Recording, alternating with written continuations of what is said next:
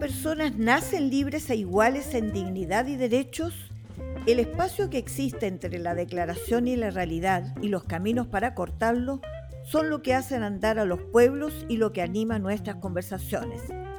Mi nombre es Nikki Cardoch. Y yo soy Clarisa Hardy. Y esto es Entre Iguales, un podcast producido por el Instituto Igualdad y patrocinado por la Fundación Friedrich Hebert.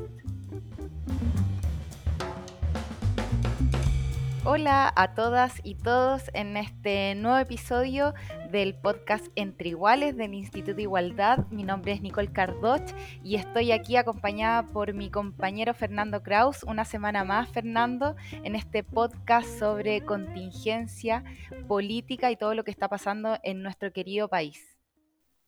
Así es, eh, Nicky, parece que estamos en un tobogán porque todas las semanas es un, eh, eh, son intensísimas de la de los temas que están siendo abordados. Desde luego, hay uno que es central, que eh, nos acompaña prácticamente desde el día siguiente del resultado del plebiscito, que es la configuración o el establecimiento de una nueva hoja de ruta, de un acuerdo que habilita un nuevo proceso constitucional, discusión que se lleva eh, todas las semanas en el Parlamento de manera formal, pero que nos imaginamos nosotros hay un diálogo de las distintas fuerzas políticas y que esta semana avanzó, eh, ha ido avanzando hacia un acuerdo un poquitito más claro, con una serie de, principios, de bases, ¿no? Eh, que se han ido acordando entre las fuerzas mayoritarias. ¿Qué, ¿Qué, has visto de eso tú? Así es, recordarle a todos quienes nos escuchan que durante estos días se siguen las conversaciones en el Congreso a propósito del el proceso constituyente, del acuerdo que estarían generando todas las fuerzas políticas para ver cómo continúa el proceso que la ciudadanía dijo fuerte y claro el año 2019 que quería eh, comenzar. Y se estuvo ahí hablando sobre un eh, borrador del texto que de acuerdo que se había redactado el viernes anterior, donde se detallan 12 puntos que pretenden evitar que el nuevo órgano constituyente repita los intentos refundacionales, como fue señalado por algunos sectores de Chile Vamos. Eh, entendemos que han avanzado los acuerdos en un par de temas fundamentales, en estos llamados bordes que tanto ha tomado la contingencia y el debate público, pero hasta el momento no hay acuerdo en lo formal que haya sido anunciado por las distintas fuerzas políticas. Además de eso, em, entiendo que, junto con un acuerdo sobre los contenidos o, este tipo de declaraciones que se, que se están discutiendo, tendría que haber un acuerdo también sobre la forma en que va a ser eh, electa la convención y un cierto funcionamiento de la, de la convención. Esto teniendo en cuenta que algunas fuerzas políticas como el Partido Republicano quedaron fuera o se, o se marginaron de este proceso y otras que están promoviendo efectivamente que hay un nuevo plebiscito. O sea, en lo concreto, pareciera ser que se ha avanzado, al menos el diálogo se mantiene, este intento que hubo de crear un espacio paralelo pareciera ser que se diluyó em, en el Congreso y, ahí tenemos entonces la convención. Pero hay otros temas también. Eh, el día de ayer em, hubo una votación en el Senado por la aprobación del TPP-11, que se aprobó efectivamente, pero al mismo tiempo hay un, trabajo de negociación con las famosas side letters que eh, impulsa el gobierno con distintos eh, países que son parte del TPP-11 y esto también está tensionando mucho a los partidos, digamos, de, eh, de gobierno, ¿no? Así es. Ayer eh, la ministra, eh, perdón, la canciller de nuestro país, Antonio Rejola, tuvo un día bien, con mucha contingencia, con mucha noticia.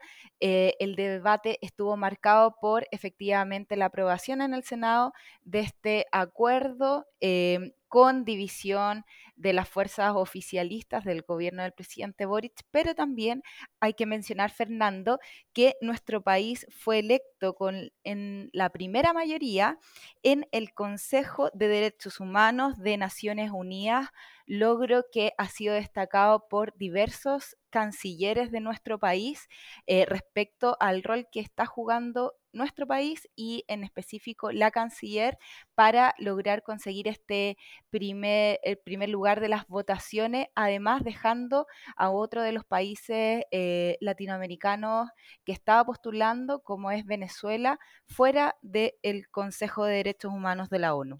Claro, hay una, esto en, materia política internacional, bueno, a nivel nacional sigue la agenda muy intensa en todo lo que es materia de seguridad. Lamentablemente falleció el carabinero que había eh, sido, digamos, golpeado ahí en San Antonio. Eh, tenemos una, agenda de seguridad que sigue cubriendo, digamos, eh, las noticias, los titulares y, una reacción del gobierno, el, presidente de la República se pronunció hoy día, uno ya hay algunas voces que llaman a generar un gran, acuerdo en materia de seguridad.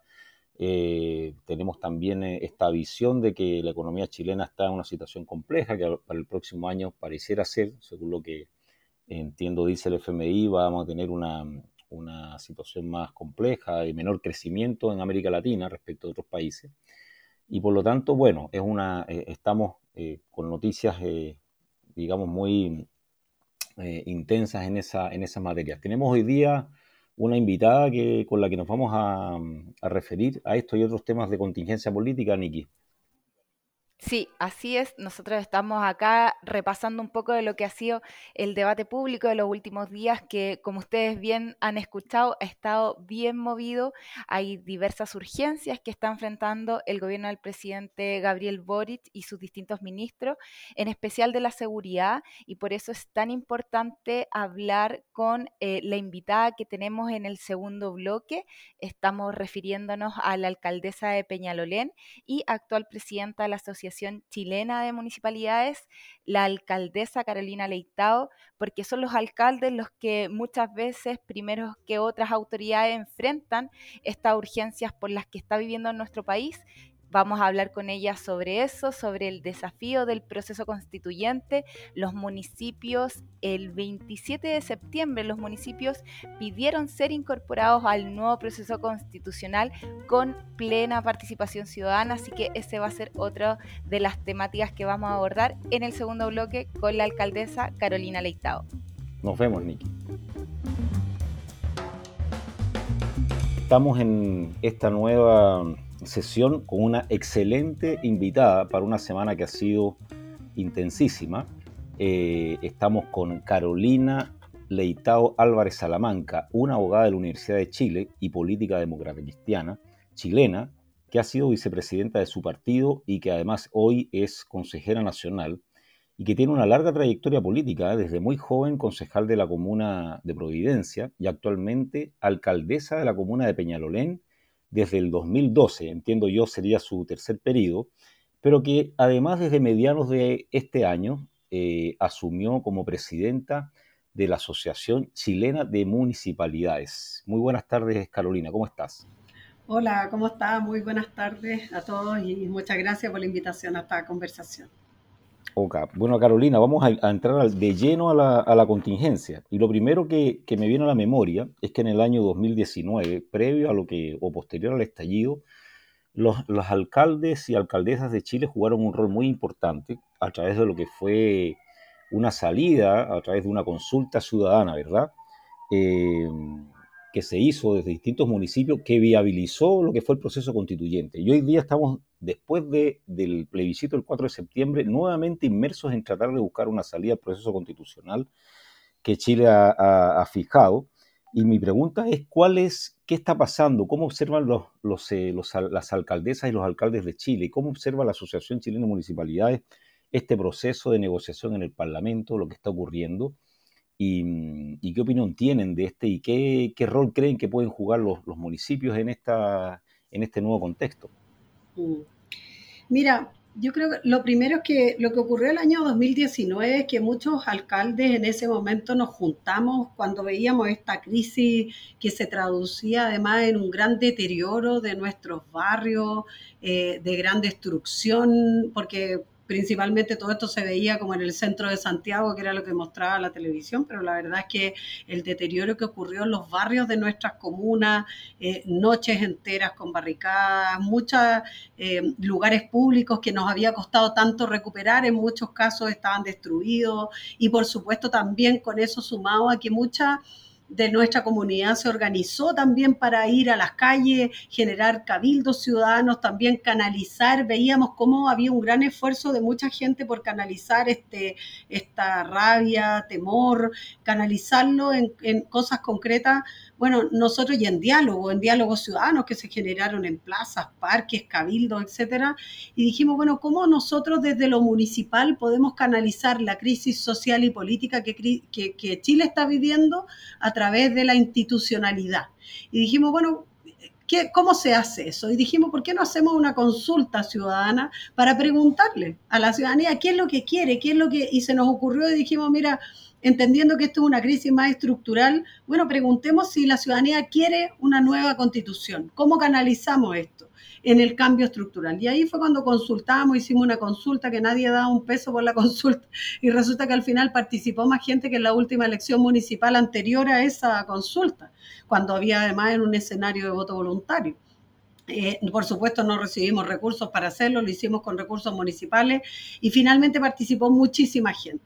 Y nos dijeron dos cosas, que querían nueva constitución y pusimos una serie de temas que la gente quería priorizar como temas que la nueva constitución debía abordar. Acordémonos que esto inspirado también en el proceso constituyente que el gobierno de Piñera II finalmente desechó y que creyó que nadie quería y que finalmente equivocadísimamente y políticamente hablando fue un gran error político haberlo dejado debajo de la alfombra. Em, y eso hace que nos motive hoy día entonces a decir, bueno, cuando ha fracasado, eh, y me voy rápidamente, digamos, al raconto de, lo que pasa hoy, que un proceso que fracasó eh, de, de, nueva constitución, decir, bueno, ¿Cómo retomamos entonces esta conexión con la ciudadanía y decimos cómo abrimos espacios de participación para que la ciudadanía pueda decir y de alguna manera hacer, nosotros hemos hablado de validaciones intermedias, de cómo eh, le preguntamos a la gente, bueno, ¿qué es lo que quiere? ¿Cuáles son los temas prioritarios? Porque yo me niego a pensar de que el rechazo finalmente represente que la gente no quiere cambios. Yo más bien creo que la gente quiere y quiere muchos cambios, pero no de la manera como se propusieron. Entonces, bueno, ¿cómo abrimos los espacios desde lo local para que la gente pueda participar y decir lo que quiere y que este proceso termine bien? Porque eso es lo que queremos, que sea un proceso que termine bien. Justamente, alcaldesa, qué bueno además hacer ese recuerdo de lo que había sido la consulta en el año 2019, al rol que juegan los alcaldes y alcaldesas de Chile, sobre todo porque son quienes están más cerca de la ciudadanía hoy día, son quienes quizás eh, viven las urgencias de las personas el día a día y son quienes además durante el proceso de la Convención Constitucional hicieron varios puntos al trabajo de los constituyentes respecto a cómo tenía que ir orientada la propuesta de nueva constitución.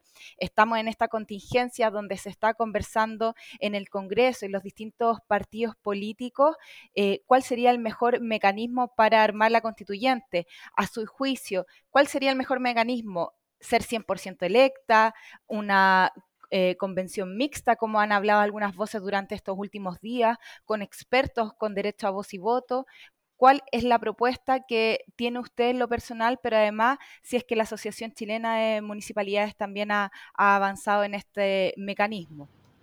Sí, mira, dos cosas. Uno, desde la Asociación Chilena hemos avanzado en varias cosas. La primera es decir, aquí debe haber, y transversalmente, debe haber un nuevo proceso constitucional, tiene que ser rápido, hacerse antes y que no se vaya a mezclar con la próxima elección municipal, porque eso lo daría, creo yo, el proceso o lo retrasaría aún más.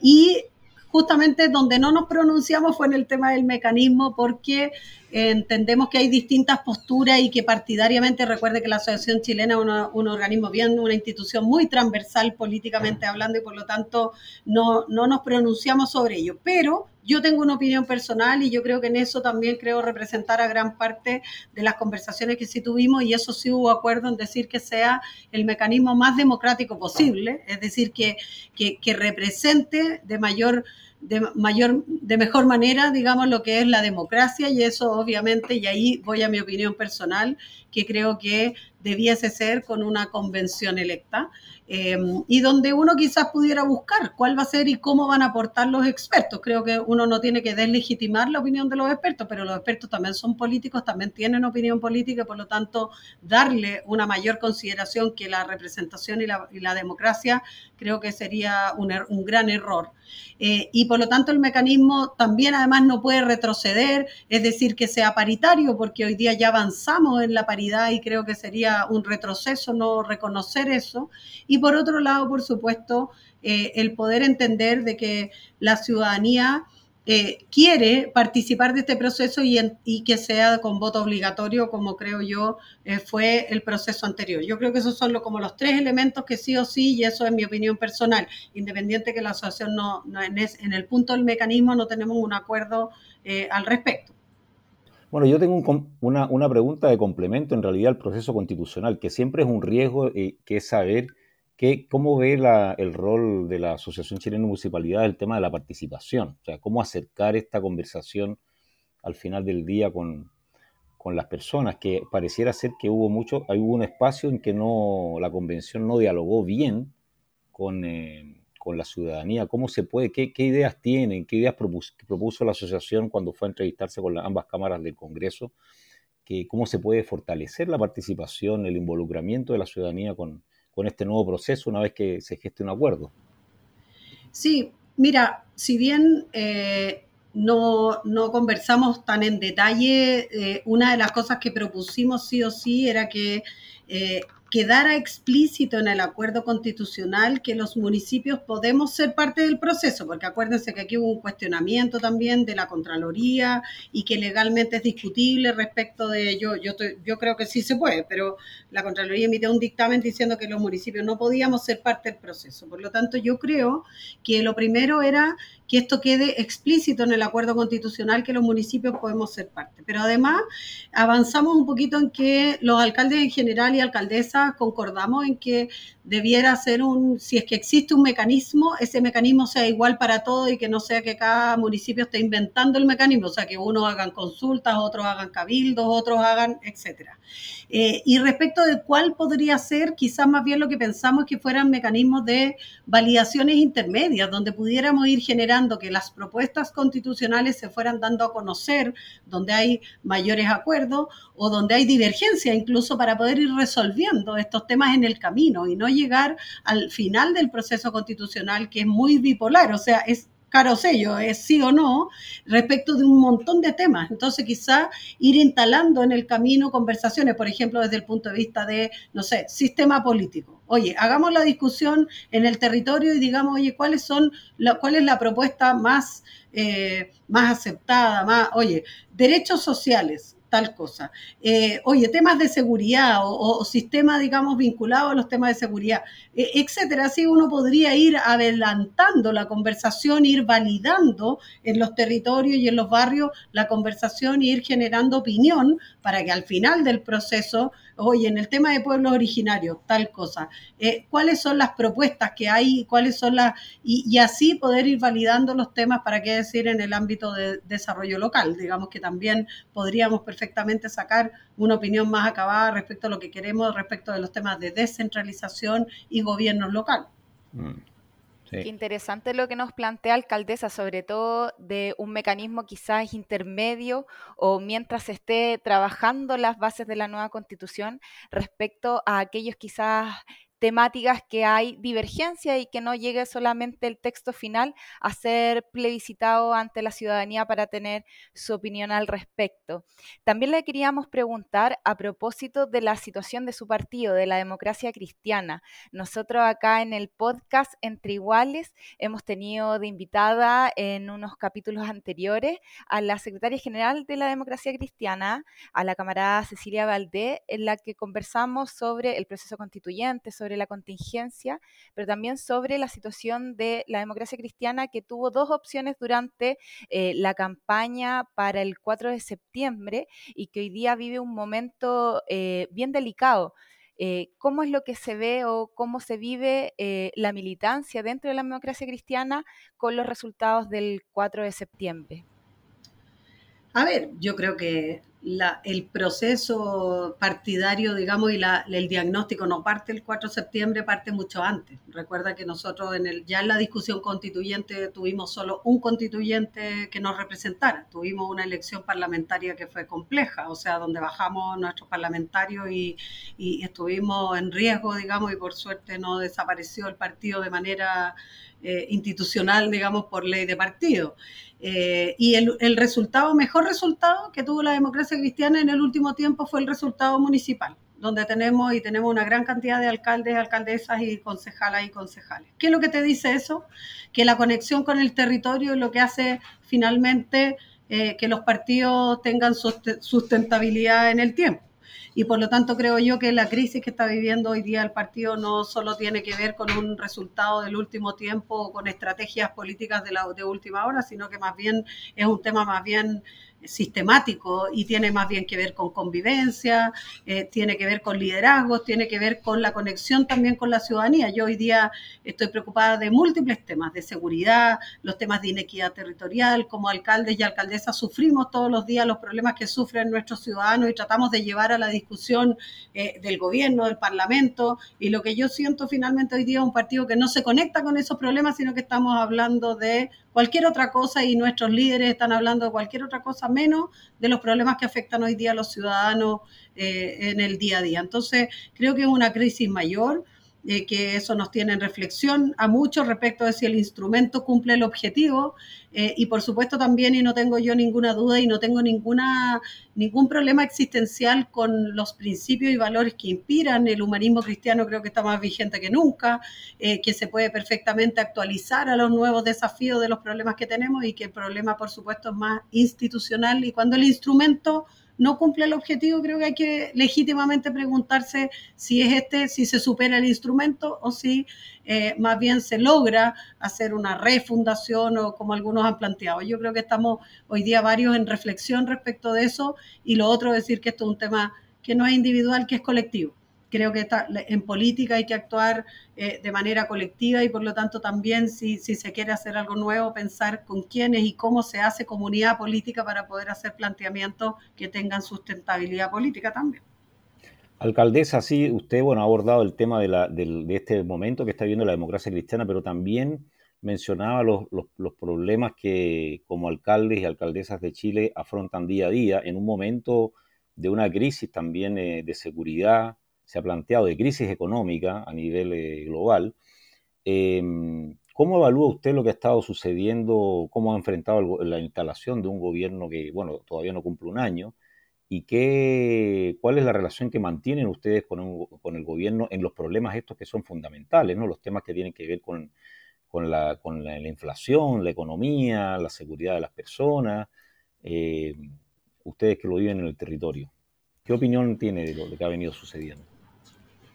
A ver, yo creo que aquí hay dos cosas. Uno, obviamente la instalación del gobierno ha sido difícil por problemas externos que le afectan y por, por problemas heredados, por supuesto también, y por problemas internos, o sea, de gestión política de instalación, en la instalación del gobierno. Yo creo que se han cometido errores y que hay que reconocerlo y por supuesto hay que enmendarlo.